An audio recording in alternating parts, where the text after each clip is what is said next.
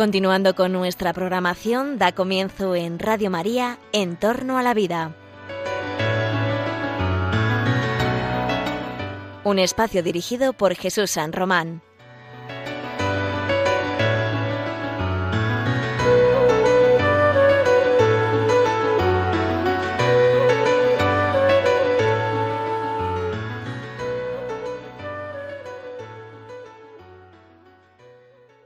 Buenos días, queridos oyentes de Radio María. Os saluda José Carlos Avellán. En el mediodía prácticamente de esta, de esta canícula, de estos días calurosos de nuestro verano, queremos tratar contigo los temas que tienen que ver con la vida. Por eso se llama En torno a la vida. Los temas que tienen que ver con la salud, con la enfermedad, con la vida y con la muerte. Con los temas con los que todo ser humano se tiene que enfrentar temas que te interesan, porque hay muchas cosas que no están claras en estas cuestiones. Y para eso, pues en este programa siempre contamos con grandes expertos, médicos, filósofos, especialistas, teólogos, etcétera, para tocar los temas que tienen que ver con cosas tan importantes para nosotros. El horizonte final de la vida, por ejemplo, la muerte, ¿no? Es un proceso, es un instante. ¿Qué es el morir? ¿Qué significa eh, la muerte? Eh, ¿Cómo se determina o cómo se clarifica si una persona está muerta o no? Eh, ¿Qué implicaciones tiene eso? Porque quien más, quien menos ha tenido que enfrentarse a alguna situación ciertamente incómoda, ciertamente aunque inesperada o esperada, ciertamente problemática, como es el saber, oye, esta persona que está falleciendo o que ha fallecido podría donar sus órganos. Vamos a hablar de la donación de órganos. Vamos a hablar de lo que tú puedes hacer en preparación de ese, de ese momento, quizá de un familiar, quizá de alguien, porque nos interesa, nos interesa, nos interesa saber cómo se determina esto para que este tipo de, operaciones, por ejemplo, esos, eh, esos trasplantes, puedan hacerse con plena seguridad para todas las personas implicadas. Lo de la muerte, eh, decía Cicerón, que es maestra para la vida la muerte, reflexionar sobre ella y ver también cómo se manifiesta, sus signos, sus signos médicos, sus signos clínicos, es importante conocerlos. Pues para un tema tan interesante como este, para hablar de ello, tenemos la suerte de que aquí, en Radio María, en los estudios de Cuatro Vientos en Madrid, tengo este mediodía conmigo a la doctora Elena Postigo, profesora de Humanidades, de Bioética, experta en bioética reconocida internacionalmente y profesora de la Universidad Francisco de Vitoria, además de coordinadora, por ejemplo, de programas académicos en la Fundación Jerón Leyen, a la que los seguidores habituales de este programa ya conocen, porque es con tertulia experta y responsable de este programa hace mucho tiempo. Buenos días, Elena, buenas tardes. Hola, buenos días, José Carlos, encantada de estar aquí de nuevo con vosotros. A ver, hablar de la muerte no es muy agradable, porque ahora estamos todos que nos gusta la vida, que estamos reflexionando sobre la vida, pero la muerte está ahí. La muerte está ahí, a veces eh, encerrada o tamizada por una especie de tabú social, eh, a veces recluida al ámbito hospitalario. La muerte, un hecho biológico, pero también un hecho social, tiene una enorme trascendencia filosófica, teológica. Nos abre las puertas de la vida eterna. Nos abre a otro mundo, desde luego. También tiene un componente trágico, porque, porque puede tenerlo, ¿no? Ese componente en la expectativa cristiana con enorme esperanza, desde luego, pero tiene, es un hecho sobre el que merece la pena reflexionar. Y mucho más en un programa en el que vamos a hablar de trasplantes de órganos, de, donde es fundamental que la muerte esté clínicamente bien determinada y que haya toda la seguridad para todas las partes. Elena, ¿qué nos puedes decir tú sobre la muerte? Eh, y qué es lo que te interesa a ti de la muerte? Bueno, vamos a, a ver, hablar de la muerte es hablar, en el fondo, de un tema muy complejo que tiene muchísimas caras desde las cuales ser abordado. Y es un tema que, como sabes, me llevó cuatro años de mi vida. Hice mi tesis doctoral sobre justamente la muerte, el concepto de muerte cerebral. Por eso, ahora resumir en cinco o diez minutos esta cuestión me resulta sumamente simplista. Pero voy a dar, a modo de alguna línea fundamental en torno al concepto de muerte. Algunos filósofos han afirmado a lo largo de la historia que la cuestión de la muerte es la cuestión filosófica por excelencia. Schopenhauer, por ejemplo, lo dijo, ¿no? De cómo tú entiendas la muerte te plantearás el modo en el que vives y te lo plantearás como o el final eh, material de algo y nada más, o como la puerta, como has dicho, hacia la trascendencia. La muerte puede ser abordada desde muchas perspectivas científicas y yo diría que algunas de ellas las vamos a abordar hoy. Por ir por grados de abstracción iría, en primer lugar, habría que ver qué entendemos por muerte, la definición de muerte. Y esto ya es un problema, eh, yo diría, tanto médico, clínico como filosófico, de enorme calado. Desde el punto de vista médico-clínico, después vamos a tener un invitado de honor y le voy a dejar a él que hable de esto porque además como médico es quien lo conoce bien en el detalle. ¿no? Desde el punto de vista filosófico, podemos decir que la muerte es la ausencia de vida o la pérdida de la unidad orgánica de un cuerpo. ¿eh? Decían Aristóteles y Santo Tomás que mm, era la pérdida de la unidad substancial corpóreo espiritual, es decir, el momento en el que el alma abandonaba al cuerpo y por tanto el cuerpo empezaba a corromperse y se empezaba a disgregar sus partes, ¿no? Esta es una de las definiciones de, muerte y que además es la definición, vamos a decir así, canónica que también ha utilizado la teología católica eh, sobre la cual después construir un discurso de carácter también moral, ¿eh? que hacer en el momento de la muerte y cuándo considerar a una persona que está muerta, como después veremos. O sea que, primera previsión, la ausencia o la pérdida de esa unidad de vida, digamos, integrada, eso podríamos decir que es genéricamente lo que se entiende por muerte. Porque puede haber células que sigan vivas cuando tú tienes un cadáver. Exacto. Y células que siguen progresando, pero en realidad como no hay vida integrada, se dice, bueno, pues aquí ya no está la persona, aquí está el cadáver. Aquí estuvo la persona y por lo tanto el cadáver tiene una dignidad y hay que tratarlo muy bien, etcétera, incluso el derecho lo protege, pero es muy interesante esta definición que has dado de eh, ausencia de eh, unidad, unidad eh, orgánica. ¿eh? Eso en términos muy sencillos, ¿no? en términos filosóficos, es la ruptura de la unidad substancial corpóreo-espiritual. ¿eh? El principio que da vida a todo el organismo, por razones muy variadas, que ahora no vamos a entrar en cuáles pueden ser, ese cuerpo ya no logra mantenerse de forma unida y se empieza a disgregar, se empieza el momento, lo que llamamos de la corrupción, ¿no? y es el momento de la muerte. Antes has dicho que la muerte es un proceso, pero sucede en un momento, es decir, va acompañada generalmente por un proceso, el proceso del morir, pero se produce en el momento. Es un momento en el que se produce esa pérdida de la unidad integral orgánica de todo el cuerpo. ¿no? Entonces, claro, esto definir en cuál es ese momento para ver qué hacemos con ese ya cadáver, pues tiene, eh, como comprenderás, muchas implicaciones también jurídicas, porque a partir de ese momento pues podemos proceder a un sepelio. ¿no? Bien, entonces, eh, los planos de estudio, como decía, son muchos. El plano empírico, el plano filosófico, metafísico, que ahí también depende del concepto de ser humano que se tenga, el plano ético, qué implicaciones tiene esto, qué hacemos con este ser, el plano jurídico, cómo regulamos esas situaciones, qué real decreto va a regular la muerte encefálica, como vamos a ver después. ¿eh? Es decir, todo eso tiene como muchas derivadas, ¿no? Pero todo partiendo del momento en el que consideramos que ese ser está muerto, que no es tan sencillo, porque hay que pensar que ese momento ha ido cambiando a lo largo de la historia. Es decir, antiguamente el momento en el que moría una persona era cuando ya no respiraba, no exhalaba aire, ¿no? Pero eso puede ser porque la persona está en una parada cardiorrespiratoria y eso puede ser temporal. Se consideraba muertas a personas que no lo estaban. O personas que tenían determinadas patologías por las que quedaban bloqueadas en su sistema nervioso y parecía que estaban muertas cuando en realidad no lo estaban. A día de hoy, los criterios de muerte empíricos, es decir, mm, digamos, en virtud de lo que se experimenta, se ve, se comprueba, serían tres, o por parada cardiorrespiratoria sin reanimación posterior, tras media hora, grosso modo, o por ruptura anatómica del, organismo, supongamos un accidente aéreo en el que, bueno, pues una persona desgraciadamente o pierde la cabeza o, pierde eh, las extremidades y, y, fallece, ¿no?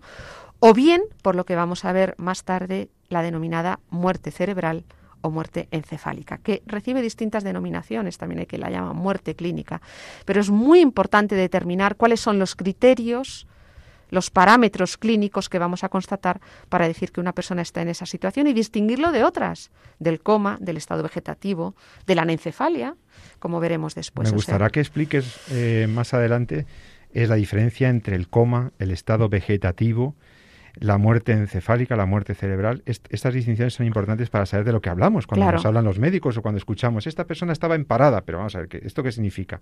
No se le va a hacer RCP, vamos a ver, ¿qué esto qué significa? Estas son cosas muy interesantes, yo creo, para nuestros oyentes para saber. Ahora, antes de eso has dicho una cosa muy importante. Al final hay un instante, hay un instante en el que se pierde y de ese instante entiendo que porque en realidad no sabemos qué es la muerte en sí misma, filosóficamente hablando. Es decir, lo que sí vemos es que vemos signos de que se ha perdido esa unidad. Y ahí los médicos, los científicos, los, observadores empíricos autorizados, que son los médicos forenses, etcétera, es cuando ven unos signos, entonces determinan, aquí ya se ha terminado la, unidad biológica esta. Exactamente. Vale, vale, vale. Entonces entendemos que los signos de la muerte no son la muerte misma. Los signos son evidencias y esto es importante. Esto es muy importante por dos cosas. Uno, porque pudiera suceder que dentro de 100 años tengamos criterios más certeros para determinar cuál es el momento de la muerte. Hay autores eh, que ya hablan de un momento de parada termodinámica de todo el, organismo en el que empieza un proceso de desorden, que seguramente sucede después de la muerte, de la constatación de la muerte encefálica.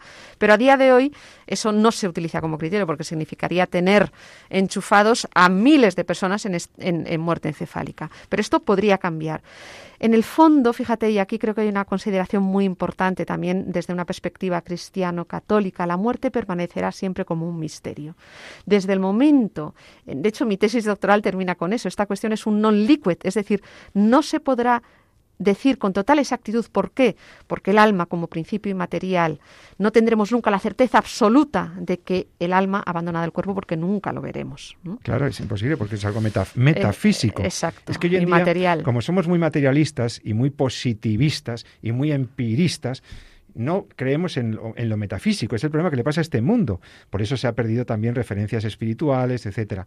Y lo religioso parece que eh, intenta a la gente vivir como si Dios no existiera, como si lo metafísico no existiera.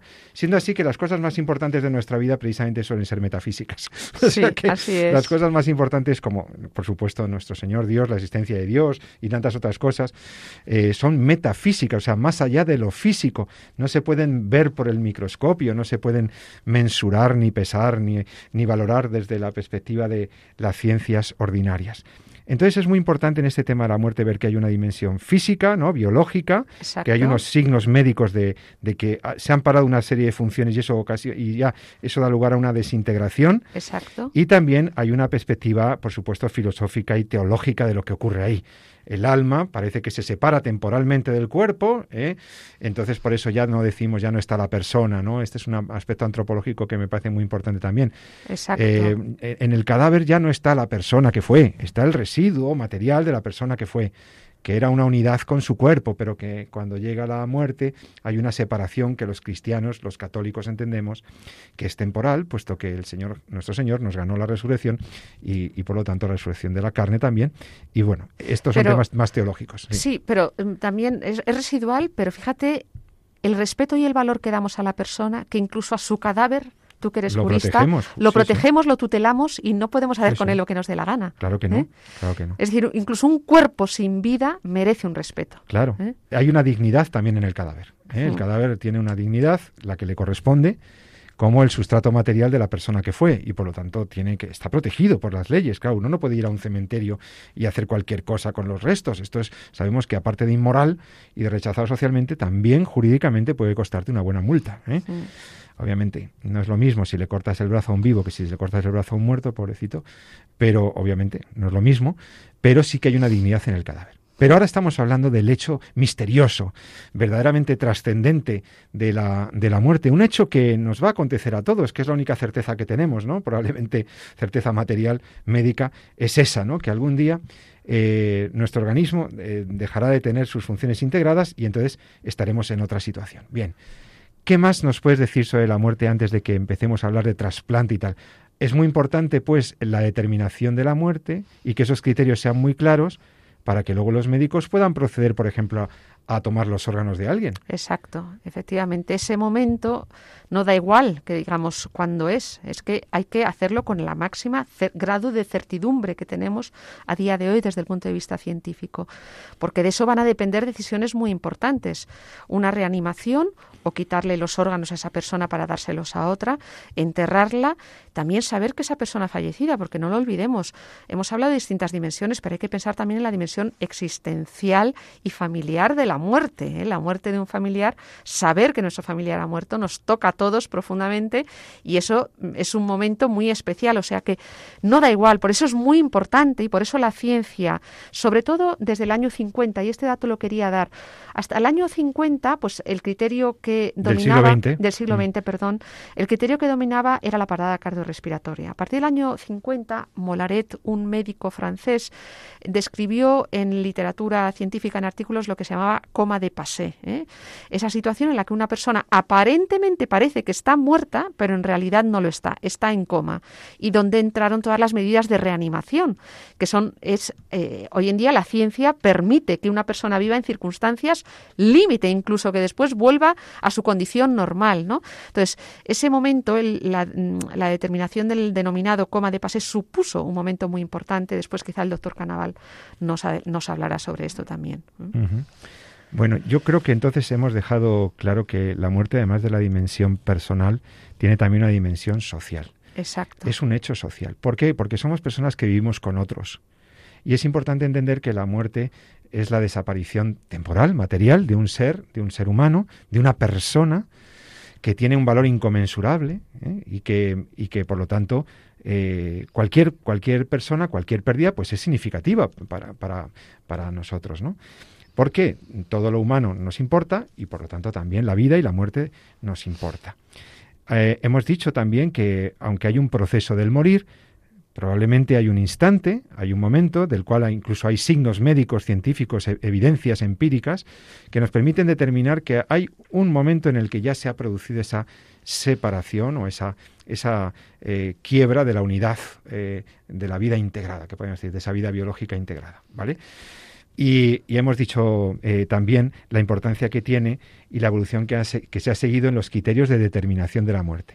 ¿eh? primero era la parada cardiorrespiratoria, ¿eh? con el tiempo se añadió este otro criterio de la muerte cerebral, la muerte encefálica o muerte clínica. ¿Cuándo aparece como el criterio, el criterio de la muerte cerebral y por qué se convirtió en un criterio más prevalente? Vamos a ver, eh, aparece en torno a los 70, ahora mismo no sé decirte el, año exacto, y aparece como criterio más prevalente, sobre todo porque mm, hay que tener en cuenta que también los conocimientos en neurociencia en torno a esa época, a partir de los 50, empiezan a desarrollarse. Entonces, se conocen mucho más las bases neuronales eh, de la vida humana y se sabe que el cese de la actividad troncoencefálica y cortical produce eh, por así decir, la pérdida de esa unidad integral. Es decir, se llega a un momento que por los conocimientos neurológicos de la época se puede determinar también por, eh, ¿cómo se llama?, por neuroimagen, que ya no, no solo neuroimagen, pero también que ya no hay actividad troncoencefálica y cortical. Esto creo que es muy importante saberlo, es decir, nuestro, nuestro encéfalo tiene como dos grandes partes. Una parte es la corteza, el córtex, ¿eh? y otra parte es el troncoencéfalo, que está en la base del cráneo, en la nuca, exacto. Mm. Del troncoencéfalo depende la función cardiorrespiratoria. Mientras que de la corteza depende, así de forma muy sencilla para que los oyentes lo entiendan, depende la conciencia. Por tanto, una lesión en la corteza puede producir un coma, mayor o menor grave, recuperable o no. Y una lesión troncoencefálica puede, puede significar un cese de la función cardiorrespiratoria, que si es ayudada con eh, un aparato cardiorrespirador, se puede recuperar. Y hasta esa época, digamos, estas medidas, tanto lo que era el coma, es decir, una lesión cortical de ausencia de conciencia como una lesión troncoencefálica, no se conocía bien exactamente cuál era la envergadura, cuál era la medición, cuál era, es decir, es una época en la que empieza a desarrollarse todo eso. Y entonces es cuando se eh, empieza a asumir este criterio de muerte encefálica, que por cierto tuvo muchísimo debate en torno al año 90, eh, eh, sobre todo 80 y 90, ¿no? Porque ¿Por qué? pues porque había quien sostenía que era un criterio insuficiente ¿eh? para decir que la persona estaba muerta, incluso eh, sosteniendo que hay literatura científica de personas con criterios de muerte encefálica que todavía no han perdido la unidad eh, integral orgánica. Y esto Alan Schumann, por ejemplo, es un médico católico además, sostenía esta tesis. Él tenía pacientes en los que decía que había intentado constatar todos los parámetros de muerte encefálica y que en realidad sus pacientes tenían esos parámetros, es decir, estaban muertos encefálicamente. Clínicamente muertos, pero en realidad no había una pérdida total de la actividad Exacto, Todavía, no, todavía había unidad orgánica. Todavía había unidad. Fue muy criticado porque se dijo que las pruebas que había constatado, por ejemplo, entre ellas la apnea y otras, no las había realizado adecuadamente por las patologías que tenían los pacientes. Luego hubo un debate también en el seno de la Pontificia Academia para la Vida, muy, muy acalorado eh, sobre si debía ser o no el criterio real de muerte. Pero finalmente, este organismo asesor de la Santa Sede y el Papa se, se sirve de estos asesores expertos, entre los que se encuentra nuestra querida profesora, la doctora Elena Postigo, que es la que les está hablando. Eh, este, este organismo asesor del Papa, tan importante, finalmente adoptó el criterio de Harvard, es el criterio Harvard, exactamente. El criterio de muerte encefálica. De muerte encefálica. Mm. Lo, lo, adoptó porque tras escuchar las distintas partes, las pruebas, evidencias de un lado y otro, y todo el debate eh, filosófico, ético y teológico moral en torno, eh, decidió también, porque se vio que eran como pruebas que avalaban más la situación real de los pacientes, que a día de hoy sí va a adoptar como criterio mayoritario en determinadas patologías. Hay que decir que no siempre es el criterio, es decir, una persona puede morir por parada cardiorrespiratoria. Estamos hablando de una lesión, sobre todo neuronal, cerebral, del sistema nervioso central, ¿vale? Eh, se iba a asumir este criterio como el criterio más certero de que se estaba produciendo un signo de la pérdida de la unidad orgánica del organismo. Es decir, por razones de, yo diría, de evidencia eh, empírica. ¿eh? Los casos en los que esto no sucede son minoritarios, además no está verdaderamente constatado todo lo que... acreditado. Mm. Eso es.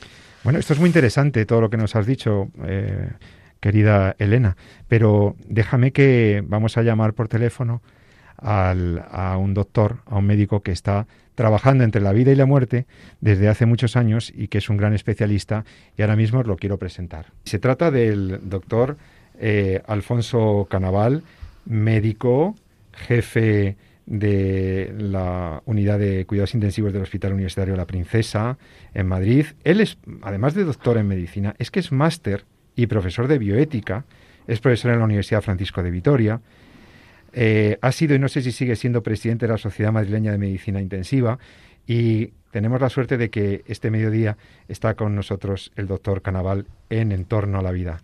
Doctor, don Alfonso, ¿qué tal estás? Buenos días. Pues buenas, eh, tardes y encantado de, que hayáis contado conmigo en esta ocasión y gustoso de, de atenderos a vosotros y a los oyentes. Pues estamos aquí la doctora Elena Postigo y yo mismo charlando un poco sobre el tema de la muerte. Su dimensión clínica nos interesaba porque queremos hablar contigo del tema del trasplante eh, de, cómo, de cómo, se, cómo se sabe que una persona está realmente muerta y que eso nos da garantías, nos da tranquilidad para luego poder seguir adelante con la donación, ¿no? con, la, con el proceso del trasplante cuando está indicado y cuando está clínicamente eh, pues eso, adecuado e indicado. Entonces queríamos saber eh, ¿cómo, cómo procede el equipo médico. ¿Se, ¿Se hace determinación de la muerte cerebral y entonces ya a partir de ahí se inicia el protocolo de trasplante? ¿Cómo va eso? Cuéntanos un poco, Alfonso, por favor. Sí.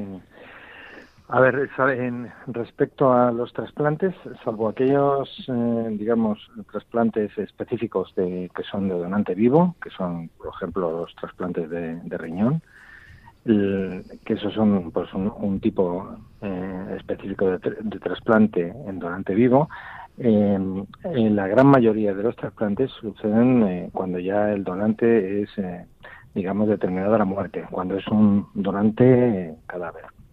Con lo cual, el diagnóstico de muerte es principal. Porque si no hay diagnóstico de muerte, no puedes seguir adelante con la donación o la extracción de órganos.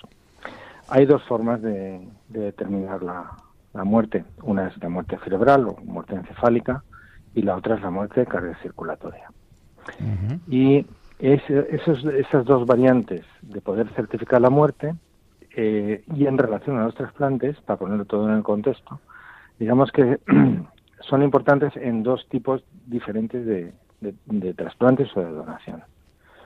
Por un lado, la muerte cerebral es una muerte en la cual tenemos que hacer un diagnóstico pues muy exhaustivo, sistemático, explorando una serie de funciones cerebrales y, de, una, serie de reflejos eh, neurológicos que nos dan la certeza de que digamos que el cerebro carece de toda actividad eh, neurológica y que además es una pérdida de función irreversible, tenemos que tener una causa conocida de, daño estructural cerebral. No vale en elucubrar sobre una causa de daño cerebral que no sabemos cuál es, ni, ni conocemos el daño a que se debe, sino que tiene que ser una causa conocida. Una exploración compatible con ese daño profundo cerebral irreversible y para eso nos ayudamos de la exploración y de algunas pruebas, como son el electroencefalograma o el estudio de, flujo cerebral, cuando vemos que realmente ya el flujo sanguíneo no llega al cerebro, no, no, no perfunda el cerebro. Y eso te permite asegurar que esa persona tiene una muerte encefálica o cerebral, es irreversible y ahí puedes ya empezar el proceso de eh, donación o de extracción de órganos. Y luego está la otra, que es la cardiocirculatoria.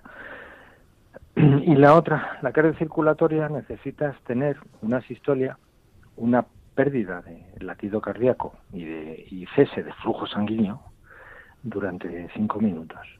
Y, y cuando eso sucede, puedes determinar la muerte también. Y eso, digamos que sería importante para otro tipo de donación, que es la donación en asistolia es decir, sin latido cardíaco.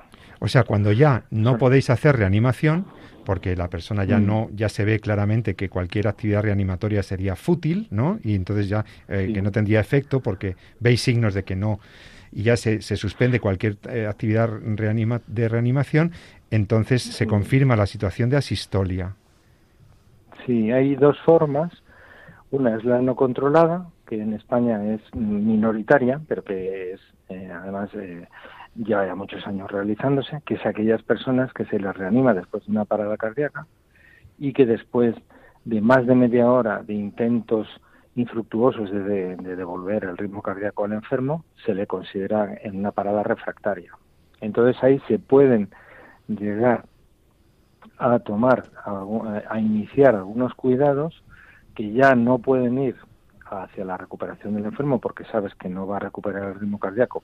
Después de más de media hora de una reanimación completa y eh, comprobando que al, cesar los intentos de reanimación vuelven a estar en asistolia, en esos casos se puede hacer ya un, digamos, mantener el, el masaje cardíaco, mantener la reanimación, pero de forma simultánea ir preparando eh, pues la información a la familia, mm, eh, analizando si esa persona puede llegar a ser donante y esa sería la donación en asistolia no controlada, que es minoritaria en España, pero que lleva muchos años eh, realizándose y que está bueno avalada por la legislación desde hace bastantes años. Si no recuerdo mal, pues en el 99 ya se empezó a hablar de la no controlada.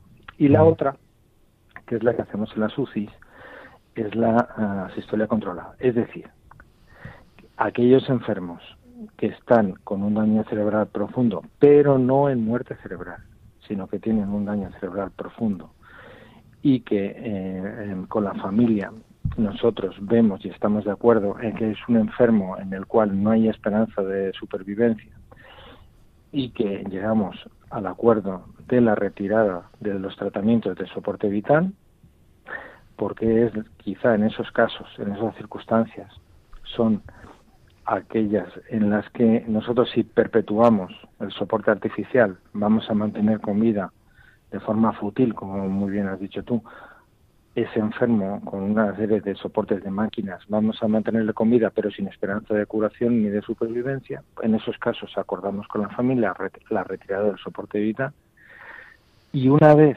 y de forma separada y de forma anticipada, porque si no no sería correcto, una vez que está admitido esa circunstancia y, esa buena indicación de retirada de los tratamientos de soporte vital, cuando ya está admitido, entonces se le da, y no antes, se les da la opción de que pueda donar los órganos. Y entonces se organiza, eh, digamos, el proceso de donación en el cual, eh, bueno, requiere una cierta logística, en el cual después de la retirada del soporte vital eh, se espera el fallecimiento del enfermo en los siguientes minutos o escasas horas y en el momento que sucede la muerte, entonces es cuando entra el equipo eh, que va a realizar la, donación para, una vez que ha certificado la muerte del enfermo, por asistolia, se llama controlada porque es un tema que se digamos que se puede organizar, no es la no controlada de la parada, sino que es una cosa que se que se pacta y que se organiza. Y entonces, bueno, pues entra el equipo extractor y es cuando se hace la donación en la asistolia controlada.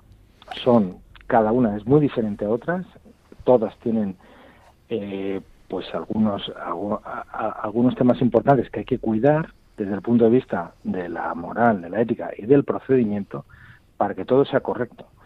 Si no lo cuidas bien, pues puedes caer en incorrecciones, o sea que hay que cuidarlo mucho.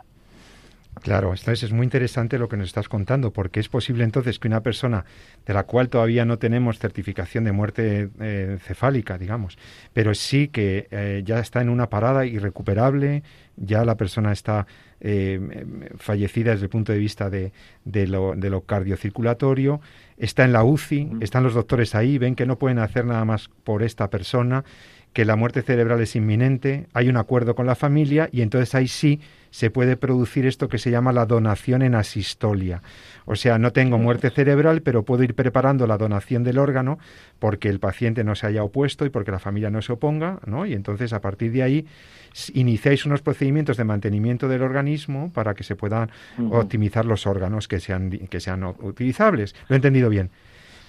Sí, lo, sé, lo has resumido muy bien. Es, eh, es básicamente esto que acabas de. Claro, porque es que algunas personas decían, no, es que está donando entre vivos, no sé qué, personas que no están muertas. No, mire usted, esto está muy controlado. Vamos a ver, lo primero, es verdad que, no sé, eh, doctor Canaval, Alfonso, eh, he escuchado que hoy por hoy ya una de cada tres donaciones se hacen en asistolia controlada en España.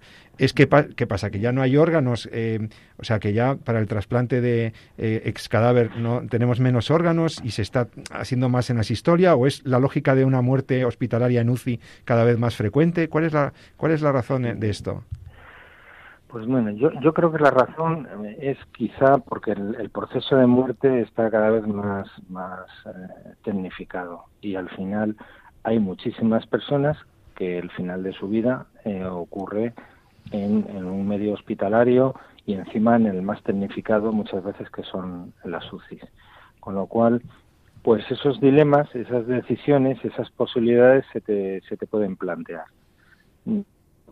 A ver, el número de, de, extracciones no ha dejado de aumentar todos los años, o sea que el que la donación en la sistolia esté incrementándose, yo creo que no, no, es para compensar una deficiencia. Siempre van a hacer falta más y siempre hay lista de espera, y, pero la línea siempre ha sido de crecimiento hasta el año pasado, que con el la pandemia hay una disminución en la, en la tasa de donaciones y de trasplantes del año pasado, que es importante, pero que parece puntual, ligada a la pandemia. Coyuntural, sí, sí. Pero sí, sí, siempre ha sido en crecimiento, en crecimiento, eh, bueno, importante y sostenido. Entonces yo creo que el, que se haga más en asistolia es simplemente porque hay eh, muchos procesos de, muerte, de decisiones de, final de vida, y de finalización de, cuidados médicos en el ámbito más tecnificado que suele ser la, en los hospitales y en, las UCI. Y esa opción está y al estar legislada y la es verdad que la población está bastante concienciada y muchas veces incluso son ellos los que te lo piden nada más. Nada más cuando empiezas a hablarle de que crees que no va a poder sobrevivir y tal, son muchas veces son ellos mismos los que te piden esa opción. Aquí yo creo que eso es lo que está haciendo que aumente, que aumente más. La doctora Elena Postigo quería hacerte una pregunta.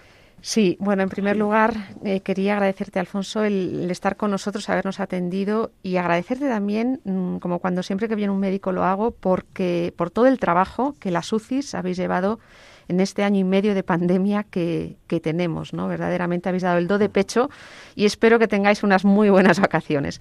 La pregunta es la siguiente, vamos a ver, em, para quien nos esté oyendo seguramente poco habituado a este tipo de temas, a veces puede darse la confusión entre una persona en coma, en estado vegetativo y en muerte cerebral o encefálica. ¿Nos podrías decir, desde el punto de vista, digamos, como intensivista, eh, son tres personas distintas y entiendo que las dos primeras no, están muertas, ¿no? Claro, sí, es, es muy pertinente la pregunta. A ver, dentro del daño neurológico hay diferentes grados y una persona en coma tiene un daño un daño cerebral profundo, pero en algunos casos, dependiendo del grado del coma, dentro de ese daño, digamos, eh, grave, pueden tener eh, suficiente autonomía como para poder respirar.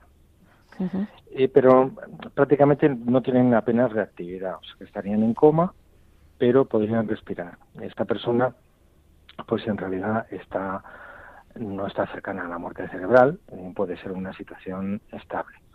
El estado vegetativo es un grado menos grave que el coma, en el cual el enfermo puede tener los ojos abiertos, puede hacer algunos, incluso algunos sonidos y algunos movimientos espontáneos. Pero nunca jamás va a conectar con el medio. No va a conocer ni va a interactuar con quien le habla y con quien le enseña cosas, no va a interactuar, pero tiene un aspecto de estar algo más despierto. Ese es el estado vegetativo. Y esas personas en estado vegetativo, pues lo normal es que puedan también eh, a respirar por sí solas, porque el daño cerebral es un poquito menor. Entonces, bueno, en esos grados, en realidad, uno no se puede plantear la donación de órganos, eso está lejos de la muerte cerebral. La muerte cerebral es que no hay ninguna actividad cortical, si no son capaces de respirar, porque además no tienen ya impulso respiratorio y no tienen reflejos que les protejan a nivel, digamos, cerebral básico, eh, neurológico básico. Entonces, hay esa graduación es así y la diferencia pues permite en uno hacer una extracción de órganos y certificar la muerte y en los otros no. Los otros son daño, personas con daño cerebral profundo. Otra cosa que sí que, mm, porque claro, la, la confusión está ahí y siempre puede surgir. Otra cosa que puede pasar es que en personas que están en coma o que están en estado vegetativo, eh, la propia familia eh, no desee que queden así. Esto es algo que estamos observando muy a menudo, porque la, la sociedad en general, todos, eh, porque ahí nos metemos todos, en, la sociedad somos cada vez más funcionalistas y, y en realidad pues no toleramos eh, un mal resultado, un mal resultado neurológico. Muchas veces es la, la propia familia la que pide que en esas circunstancias desearía en las fases iniciales que se les retire el soporte vital. Y en esos casos que tienen todavía, que están en fases iniciales, que están con daño cerebral profundo, pero no están en muerte cerebral, la retirada del soporte vital es la que hace que hagan una asistolia. Pero ah, claro, eso, claro, ahí la confusión siempre se puede dar lugar y lo que hay que buscar es siempre el, bueno, lo primero, que eh, la familia está totalmente conforme, que el daño cerebral es profundo que, y sobre todo que el sujeto no quisiera quedar en esas circunstancias, que tiene voluntades anticipadas o que lo ha dicho claramente de que no le gustaría quedarse en coma. Y entonces en esos, en, esos, en, esos días quizá de, de, mucho soporte todavía, cuando todavía tienes mucho soporte vital, eh, pues es cuando se puede hacer la retirada de los tratamientos de soporte vital que conllevarán una sistolia y una hipotética donación. En esos casos con daño cerebral profundo. ¿Qué es lo que puede pasar? Pues yo creo que hay que ser ahí muy prudentes porque hay algunos enfermos que pueden evolucionar y pueden mejorar. Entonces, esa, las prisas y las decisiones precoces nunca son buenas consejeras y siempre hay que esperar un tiempo prudencial para ver si esas personas pueden mejorar, pueden alcanzar un estado vegetativo, un estado de mínima conciencia y quizá el, el poder eh, mejorar posteriormente. Y para eso realmente lo único que tenemos es la certeza que nos pueda dar la ciencia. Y es, si tú tienes un daño cerebral producto de una parada, es verdad que tienes que esperar más tiempo porque a veces hay, por falta de oxígeno, hay enfermos que pueden recuperar más adelante. Si tú tienes un daño cerebral catastrófico, con una hemorragia cerebral masiva que afecta a estructuras importantes del sistema nervioso, y ese daño lo puedes etiquetar como catastrófico por el volumen de la hemorragia, por la experiencia que tienes de que el edema cerebral, la hinchazón del cerebro que va a ocurrir, va a ir en empeoramiento, ahí digamos que puedes decidir, tomar decisiones junto con la familia siempre, pero con más certeza en los que te da la ciencia, te da una cierta tranquilidad, una cierta seguridad. Pero ahí hay que echar mano de la ciencia y de la prudencia. Y en aquellos casos que pueden mejorar, como esto, como la falta de oxígeno, pues por una parada, por un ahogamiento en una piscina o en, el baño, y que tú sabes que en las próximas semanas o meses pueden tener una mejoría, pues ahí yo creo que no habría que caer en decisiones precipitadas y dar todas las posibilidades que el enfermo tenga para poder mejorar. Pero hay que agarrarse a argumentos científicos y actuar por consenso con el, con el juicio prudencial mejor que pueda darte eh, la medicina y, basarte mucho en, en, lo que dice la ciencia, en toda la experiencia previa, en cómo cursan las enfermedades y para poder tomar una decisión más certera y, y contar con que siempre va a haber una cierta incertidumbre con la que no tenemos más remedio que, que manejaros. Que lidiar.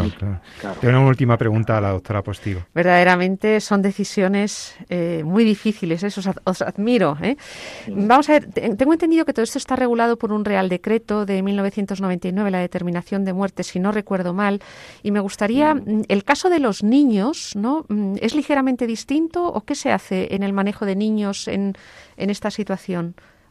¿El tiempo de observación o...? Sí, sí, sí, sí. Bueno, pues muy interesante también. Mira, en, hay unos periodos, a ver, la exploración neurológica que hay que hacer sistemática, empezando por las funciones cerebrales y luego ir viendo todos los reflejos del tronco del encéfalo, si son capaces de respirar, si tienen alguna reacción al dolor, si las pupilas tienen alguna actividad. Toda esa exploración sistemática, una vez que la has finalizado y es compatible con muerte cerebral, hay un periodo de observación que te obligan a repetirla a las seis horas para ver si hay algún cambio. ¿Cuál es la diferencia? Que en los niños es eh, el periodo de observatorio es de 24 horas. Siempre se da más opción de recuperación en el niño, porque es verdad que todos los daños cerebrales los niños los soportan mejor, tienen un cerebro con más capacidad de recuperación. Entonces, los periodos de observación, aparte que la exploración en los niños es un poquito más difícil. Eh, entonces, eh, son 24 horas de observación en los niños, mientras que en los adultos son de 6 horas. ¿Qué hacemos? en, prácticamente en todos los hospitales que tenemos los medios adecuados para hacerlo. En lugar de estar esperando las 6 horas y volver a repetir una exploración, lo que hacemos es en cuanto tienes ya una, una exploración de muerte cerebral, lo que hacemos es añadir alguna prueba, siempre nos va a gustar apoyarnos en alguna prueba, en la cual, que es el electroencefalograma o bien la prueba de flujo, que esto nos va a ayudar mucho porque nos va a decir que el cerebro no tiene actividad, que un electroencefalograma plano, esto nos va a ayudar mucho para saber que la corteza eh, no está funcionando, no funciona. No es que tenga una actividad mínima digamos, con una cefalopatía severa, ¿no? Es que no tiene ninguna actividad, es plano. Y otra la prueba de flujo, que está a, mí personalmente me tranquiliza todavía más, que es observar que no llega la sangre, el flujo sanguíneo ya no llega al cerebro, porque la, presión que hay en, dentro del cráneo, la hinchazón del cerebro, no permite, al ser un contenido, mm, digamos, rígido, porque el cráneo es rígido, no permite que la presión sanguínea penetre ya en el cerebro. Tú sabes que eso ya no va a entrar al flujo sanguíneo ahí, con lo cual sabes que la destrucción del cerebro está garantizada. Y eso te deja muy tranquilo, porque sabes que es, es una situación que no tiene salida. Entonces está muy claro. con esas pruebas nos ayudamos.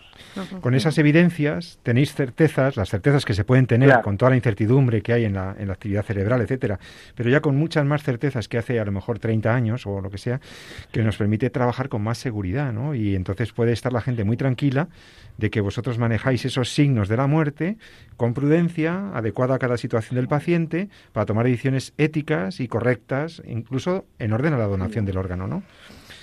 Pues muy bien, pues... sí. sí, no, quería solo terminar diciendo que lo que yo he observado en, he trabajado en cinco hospitales y bueno ya no, soy un jovenzuelo precisamente lo que lo que he observado es que la mayoría de bueno la inmensa mayoría de los médicos independientemente de qué formación tengan o de qué formación o criterio moral que tengan no se la quieren jugar con esto y prefieren ser prudentes y actuar bien aparte de la propia, digamos, conciencia de, médico, ¿no? De, actuar eh, correctamente, porque está en juego el, propio sistema de trasplantes.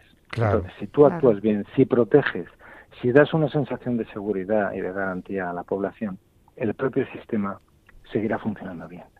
Si arriesgas mucho y hierras en esto, pones en riesgo el propio sistema de trasplantes. Al final todos queremos lo mejor y todo el mundo actúa, yo creo que bien. Pues desde luego que actúa bien y estudia, y estudia estos temas y los explica muy bien el doctor Alfonso Canaval, jefe de la UCI en el Hospital Universitario La Princesa, profesor de medicina, de bioética en la Universidad Francisco de Vitoria, internista y amigo de Entorno a la Vida, doctor Canaval, querido Alfonso, muchísimas gracias por atender nuestra llamada y por explicarnos cosas complejas, pero que las has explicado yo creo que muy bien. Muchísimas gracias, Alfonso, que tengas muy buena tarde y que sigas muy bien con tu verano.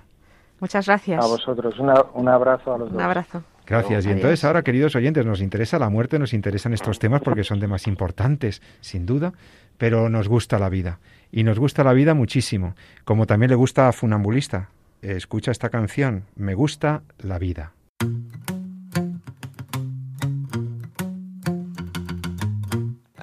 Gusta salir a la calle, la buena gente de luz encendida, los corazones que no caben dentro. Ay, cómo me gusta la vida, la primavera de brazos abiertos y las canciones que no son mentira, ese milagro que viven los besos. Ay, cómo me gusta la vida, ir donde nos lleve el viento, donde los sueños nos gritan, donde me dicen de siempre amor.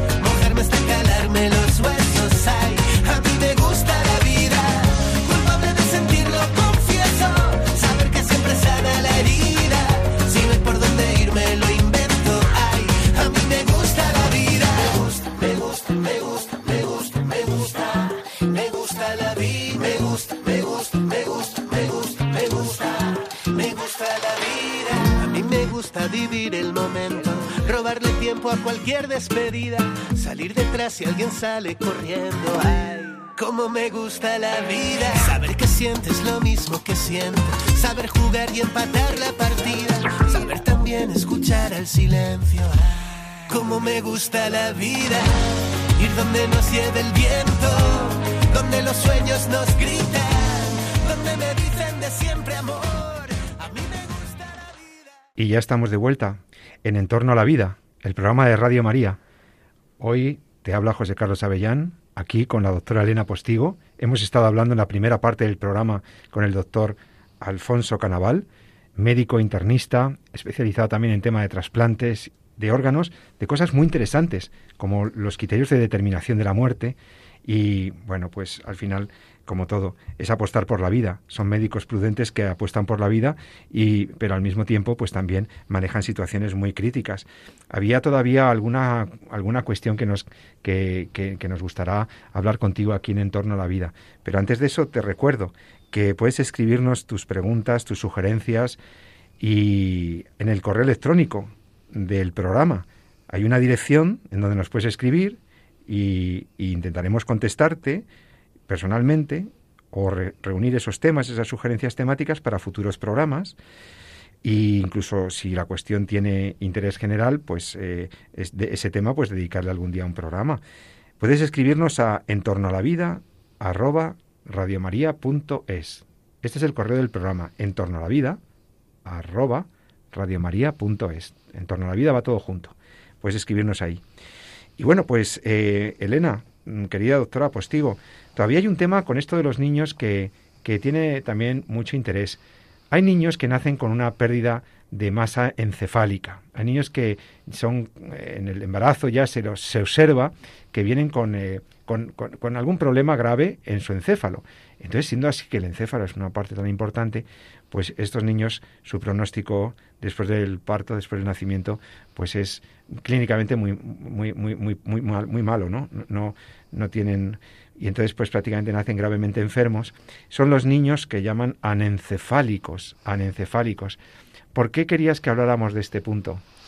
Pues porque es un tipo, es un caso particular en el que creo que es muy importante tener claro cuál es el criterio de qué es lo ético hacer con estos niños, ¿no? Como bien has dicho, son niños que mm, precozmente se les diagnostica mediante una ecografía eh, que no, vienen sin encéfalo, es muy importante distinguirlos de los hidroanencéfalos, ¿eh? que tienen el anencéfalo tiene ausencia total de encéfalo, es decir, no tiene ni córtex ni corteza cerebral ni troncoencéfalo. ¿eh? Mientras que el hidroanencéfalo sí que tiene, ¿eh? tiene parte de líquido en el céfalo, pero sí que tiene tanto cortes como... Eh, tiene algo de masa encefálica, todavía algunas funciones le podrían funcionar. Exacto, y dependiendo de la gravedad son niños que pueden tener incluso buena esperanza de vida, ¿eh? depende del mm. grado de hidroanencefalia. En el caso del anencéfalo, bueno, hay que decir que la mayor parte de estos niños como podrán imaginar, son abortados antes de nacer. En el momento que hay un diagnóstico de anencefalia, tristemente, eh, el médico da esta opción de abortar y la mayor parte de estos Además, niños... como lo da la ley, Exacto, sí, es un caso en el que, como dice la ley, eh, como dice exactamente la ley, dice, mmm, como son niños con, eh, utiliza una expresión que a mí no me gusta nada, ahora mismo no me viene a la cabeza, sin esperanzas de vivir, no, con, contra la, bueno, no me acuerdo, no quiero, no quiero liar al oyente. Mm. Bueno, eh, entonces, los que nacen tienen una esperanza de vida muy breve que va desde horas hasta lo máximo que ha vivido un niño en encéfalo es de una semana, pero es muy raro. Normalmente viven horas. Viven horas porque su corazón pues sigue latiendo, nacen y sigue latiendo, ¿no? Y recuerdo el caso de unos padres eh, creyentes cuya hija nació, vivió horas, la pudieron bautizar, se despidieron de ella, tuvo cuidados, nació y estaba tranquila, no necesitó ni siquiera Em, asistencia de oxígeno y la niña se le paró el corazón. Entonces, aquí es lo importante. El criterio ético claramente no puede ser para diagnosticar la muerte de estas personas la muerte encefálica, porque no tienen encéfalo. Para estos niños el criterio de muerte es siempre la parada cardiorrespiratoria, que además son niños que no se les debe reanimar. ¿Por qué? Porque significaría que deberíamos reanimarle cada poco tiempo porque su corazón no aguanta. Al no tener encéfalo, que realiza la función cardiorrespiratoria, ¿por qué nacen con el corazón que late? Pues porque parece que hay una parte de encéfalo residual que asume la, asume la función de dar, eh, hacer bombear el corazón, ¿no?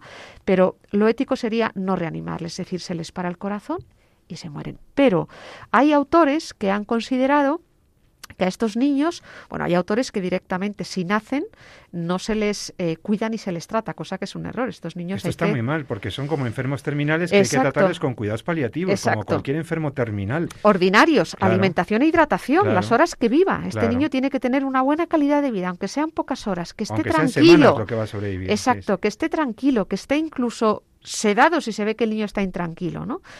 Lo que no se puede hacer es automáticamente, eh, pues eso, dejarles nacer y una especie de infanticidio, ¿no? Eh, no darles ni siquiera ningún tipo de atención, no atenderles, no asistirles, ¿no? Y tampoco el mantener sus órganos eh, perfundidos solo con una finalidad que es quitarles los órganos, es decir, hacer un uso utilitarista de su vida. Lo más lógico es que este niño muera eh, muy probablemente sus órganos, algunos de ellos no, no, serán aptos para trasplante, otros puede ser que sí, pero el criterio ético eh, que también ha adoptado la Iglesia y la Academia Pontificia para la Vida es eh, la parada cardiorrespiratoria. Pues me parece un caso muy interesante el del bebé anencéfalo o hidroanencefálico. Algunos duran más, algunos duran semanas o meses porque no tienen toda la pérdida anencefálica, efectivamente. Pero en todo caso, tan injusto es abortarlos y no dejarles nacer como no darles los cuidados adecuados si, si la familia pues adopta el criterio cristiano de permitirles nacer y cuidarles, cuidarles con todo el cariño y con todos los cuidados médicos especializados a un enfermo terminal, que no, son otra cosa estos niños, ¿no? Cualquier forma de encarnizamiento o cualquier forma de, de mantenimiento de un organismo a los solos fines de obtener los, los órganos también sería una forma de utilitarismo inmoral. Sería un utilitarismo. O sea, tú no puedes mantener a un tío. Eh, otra cosa es que ya es irreversible su situación, tenemos el consentimiento de la familia, y entonces una persona que ha fallecido y que tenga muerte encefálica, ¿por qué no? Claro que sí, la donación y trasplante de órgano que está salvando tantas vidas. Por eso yo creo que el mensaje final de este programa es eh, debería ser una confianza eh, en, el sistema de trasplantes, que particularmente en España es modélico, es modelo internacionalmente reconocido un modelo que garantiza la seguridad eh, jurídica y médica de los pacientes, de los fallecidos, donde se consulta a la familia siempre y donde desde luego no se obtiene un órgano si no se tienen un montón de condiciones eh, que, que aseguran que eso se está haciendo bien, éticamente bien y jurídicamente bien.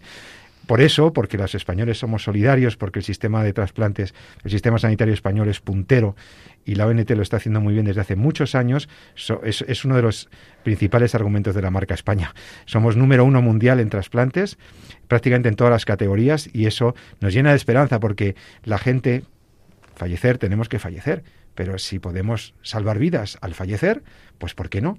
hagámonos donantes, marquémoslo en un testamento vital o hagámonos donantes en la página de la, eh, de la, Organización Nacional de Trasplantes, para que no haya dudas, pongámoslos en un testamento vital. Se pueden salvar muchas vidas y es un gesto de, yo creo que de una solidaridad pues muy valiosa y que cuesta muy poco. Pues nada, eh, con todo esto eh, ya se nos ha acabado el tiempo del programa. Fijaos qué, qué rápido, pero qué interesante, ¿no? Hemos hablado de la muerte, de los criterios de determinación de la muerte, y, hemos hablado del sistema de trasplantes y del donante en asistolia. Temas muy interesantes. Si quieres volver a escuchar el programa o quieres recomendárselo a alguien, recuerda que dentro de unos días estará ya en nuestro podcast y podrás descargártelo libremente para reescuchar este o cualquier otro programa en Radio María.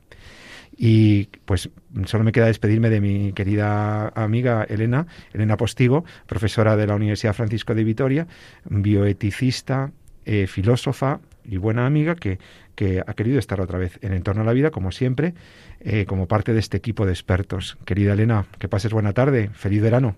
Muchísimas gracias, feliz verano a ti y a todos los oyentes. Y a todos, aunque hemos hablado mucho de muerte hoy, pero bueno, la muerte ya sabéis, es parte de la vida, de una vida que amamos y que queremos defender siempre. Como decía el funambulista que en la canción que os he puesto, me gusta la vida, a mí también, y a ti, ama la vida y defiéndela. Buenas tardes.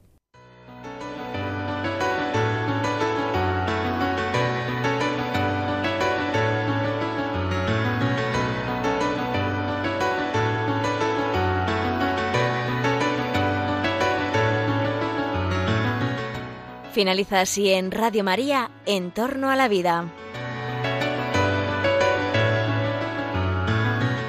Un programa dirigido por Jesús San Román.